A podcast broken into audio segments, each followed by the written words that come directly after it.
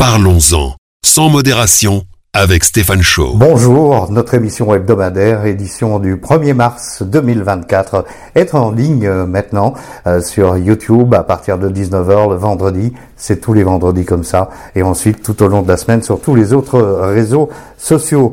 Euh, au sommaire aujourd'hui, eh bien, nous allons avoir Cofleur qui propose comme thème l'alcool est une prison. Serge qui va nous dire pas la première, pas la première. Et Audrey qui va nous parler d'être entre la vie et la mort. Alors, l'émission euh, Parlons-en sans modération n'existerait pas si vous n'étiez pas là. Il faut y participer, bien sûr. Comment y participer? Ben Déjà, en nous soutenant, en me soutenant, parce que je dis toujours nous, mais bon, en fait, c'est moi. Donc, vous cliquez sur s'abonner ou sur suivre, selon le réseau social sur lequel vous vous retrouvez, et c'est abonner, s'abonner sur YouTube.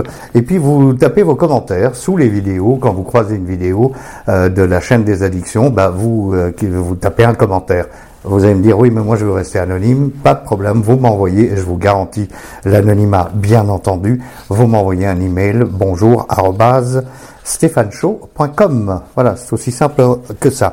Alors, on parle de souffrance parce que ici l'alcool est une prison. Koffler nous dit la souffrance, dans mon cas, est plus psychique que physique et je m'abstiens alors de sortir, de téléphoner, de communiquer avec qui que ce soit car je me montre irascible, impatiente, désagréable. L'alcoolisme est une prison.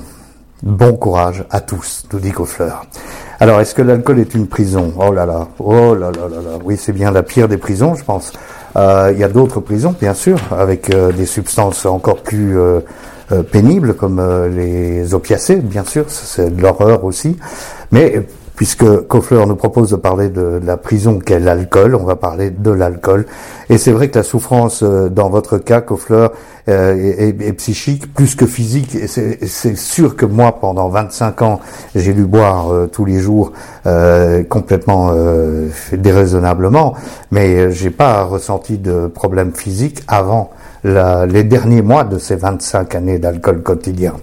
Par contre, j'ai euh, effectivement euh, ressenti cette euh, solitude, cette souffrance, ce mal-être que j'avais, qui était là et qui était psychique. Et donc, effectivement, il y a un moment où D'ailleurs, ça, ça, a été la même chose, pardon, je fais une parenthèse avec la cocaïne, mais ça a été la même chose avec la drogue, quelque part. Il y a un moment où on s'isole, parce que de toute façon, on n'est pas dans le même mood que les autres. C'est-à-dire que quand j'ai dépassé la demi-bouteille de Ricard, par exemple, ben j'ai pas envie qu'on me dérange parce que je suis dans mon trip à moi. Alors mon trip à moi, ça peut être de m'occuper avec des, bêtises euh, dans mon bureau, ça peut être euh, euh, d'être en train de zapper à la télévision, ça peut être n'importe quoi, mais je m'isole. Pourquoi? Parce que je ne suis absolument plus sur le euh, même euh, dans le, même mood que les autres. Et donc forcément, euh, il y a une souffrance qui est réellement psychique, parce qu'on a bien conscience, enfin moi en tous les cas, j'avais bien conscience d'être différent, d'avoir un problème, et d'être, d'ailleurs pour la plupart du temps, quand j'avais dépassé, dépassé les doses habituel et que j'étais dans le, trip agressif et, et impatient, euh, j'avais bien conscience de déranger les autres. Donc il y a cette euh, souffrance physique, euh, mais c'est surtout la, la, souffrance psychique tout le long. Si vous n'êtes pas encore arrivé à la souffrance physique, je vous la déconseille aussi celle-là, parce qu'elle est vraiment pas drôle. J'en ai déjà parlé, je ne vais pas le répéter à chaque vidéo, mais euh, quand votre système digestif ne garde plus rien, ça devient vraiment un problème.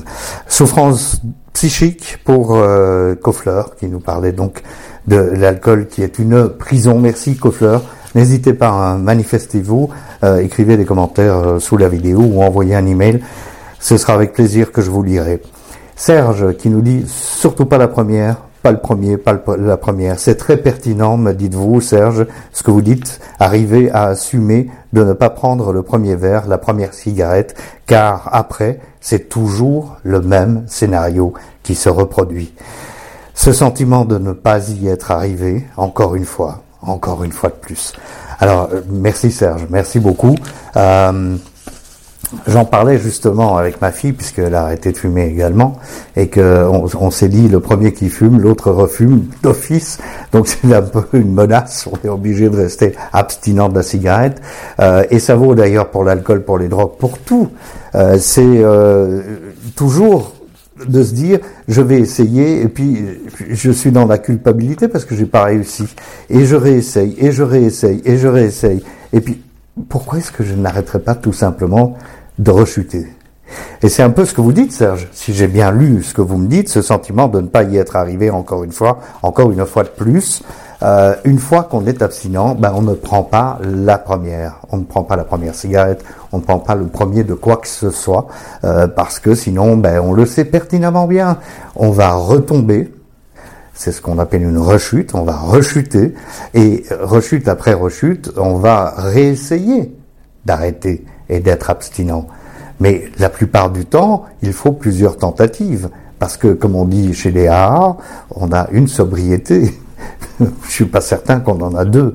Donc, c'est sûr que je peux rechuter et reboire. Ça, je sais que je sais faire. Redevenir abstinent, je suis pas du tout convaincu. D'où l'intérêt de ne jamais, jamais tenter le diable en se disant, ah bah tiens, je vais essayer. Il y a, d'ailleurs une histoire euh, dans le, Big Book, euh, le, gros livre des alcooliques anonymes, où un type fait euh, un test absurde en mettant du whisky dans, dans, un verre de lait parce que ça va le diluer et que du coup il peut se le permettre. Bon, il rechute évidemment après. Donc voilà, je, je pense que Serge est d'accord avec moi et que vous serez pour la plupart d'ailleurs. Peut-être que vous l'avez testé. Moi, je ne l'ai pas encore testé. Je l'ai testé qu'avec la bouffe, hein, les rechutes de la bouffe. Euh, il faut pas prendre le premier, il faut pas prendre la première. Audrey, euh, merci Serge. Hein. Euh, Audrey, Audrey, entre la vie et la mort, à l'âge de 28 ans, j'ai vu mon père entre la vie et la mort à cause de l'alcool. Euh, bah Audrey, merci de vous confier à nous et surtout, voilà, beaucoup de, de compassion et d'empathie pour vous. Ça m'a tellement choqué que je n'ai plus bu une goutte d'alcool pendant 13 ans. C'était difficile, surtout sur le plan social, lorsque tu ne bois pas, dites-vous Audrey. Quand lorsque tu ne bois pas au restaurant ou en soirée avec les amis, c'est difficile, tout le monde te prend pour un extraterrestre ou quelqu'un de coincé. Aujourd'hui, je considère euh, la chance que j'ai que j'ai eue d'avoir vécu ce choc et de ne pas avoir adopté cette mauvaise habitude. Les gens ne réalisent même pas qu'ils sont alcooliques. On va revenir là-dessus. Les gens ne réalisent même pas qu'ils sont alcooliques. Quand tu arrêtes l'alcool, il faut surtout accepter d'avoir choisi d'être différent et d'avoir choisi de te respecter. On n'a qu'une santé. Audrey, merci mille fois pour ce, ce topic, ce sujet euh, dans cette émission euh, de Parlons-en sans modération de cette semaine. Euh, qu'est-ce que je peux rajouter? Vous, vous, le dites les choses très très justement. Effectivement, on a un peu l'impression d'être un, un, alien, un extraterrestre quand on a arrêté de boire, mais vous dites que les gens ne réalisent pas qu'ils sont alcooliques. Alors moi, je peux vous dire, j'ai commencé à boire. On va faire des dates, hein, comme ça c'est plus simple. J'ai découvert le concept de l'apéro en 86. 1986, au siècle dernier. Bah oui, je suis pas tout jeune. Hein. Et euh, ensuite, il a fallu cinq ans pour que je commence à prendre l'apéritif euh, tous les jours. Donc c'était en 91. En 91, j'ai commencé à prendre un apéritif tous les jours. J'ai arrêté de boire en 2015. C'est donc euh, quasiment 25 ans plus tard. Et entre les deux, il y a eu euh, 25 ans, on est bien d'accord, mais il y a eu quoi euh, Les trois quarts du temps où j'étais euh, complètement, mais complètement, non pas même pas dans le déni, ça ne me serait même pas venu à l'idée de dire Stéphane, tu es alcoolique, ou de penser que je pouvais être alcoolique. Alors on met des mots là-dessus. Je me souviens en 2007, j'ai eu un espèce d'éveil comme ça en me disant bon voilà, donc j'ai été voir un psychiatre à qui j'ai parlé euh, et euh, je lui parlais de mes problèmes d'alcool et je disais je pense que j'ai des problèmes d'alcool. Oh j'ai peut-être parfois j'exagère. Non, c'est pas un problème d'alcool. Je suis alcoolique. Alors pourquoi est-ce que je dis je suis alcoolique? Parce que je bois tous les jours. Ça n'est quand même pas normal de boire des quantités, d'être ivre tous les jours, de se lever tous les jours, excusez-moi de l'expression, la tête dans le cul et euh, de continuer à vivre euh, en travaillant et tout et tout. C'est forcément on a l'impression que c'est normal puisque la vie entre guillemets continue. Sauf pour les incartades, les grosses disputes, les accidents de voiture, euh, les bagarres, les, les moments euh, où on est très très agressif, les moments où on ne se réveille pas, parfois ça arrive aussi. Donc voilà, euh, les gens ne, se, euh, ne réalisent pas, dites-vous Audrey, les gens ne réalisent pas qu'ils sont alcooliques. Alors j'aime pas le terme alcoolique parce que alcoolique voudrait dire que il y a des catégories différentes d'addicts. Il y a ceux qui boivent de l'alcool, ceux qui se droguent, ceux qui jouent, euh, ceux qui, qui mangent, etc. Donc je pense que l'état d'addict est un état en soi et que bon, on est dans l'alcool parce qu'on est tombé sur l'alcool d'abord, on est peut-être dans la drogue parce qu'on est tombé sur la drogue d'abord. Donc voilà, je, voulais dire en tous les cas, et rebondir encore une fois, parce que c'est nécessaire, quand on consomme un produit, spécialement l'alcool, de manière quotidienne, et pas seulement un verre, mais parfois deux, trois, quatre et ainsi de suite, il faut quand même arrêter de se mentir. La réalité, c'est qu'on a un problème d'addiction. Voilà, j'espère que... Je cherche pas à juger, hein. suis le premier addict de la planète à, dire oh, oh les gars euh, en public je suis un addict et j'ai du mal à me débarrasser de mes addictions. Je dis simplement arrêtons de nous mentir. On peut mettre des mots différents, mais le, fait, il est là. Il est là. Je consomme tous les jours, comme je le fais en ce moment avec la nourriture depuis deux ans. Eh bien, c'est que j'ai un problème un vrai problème.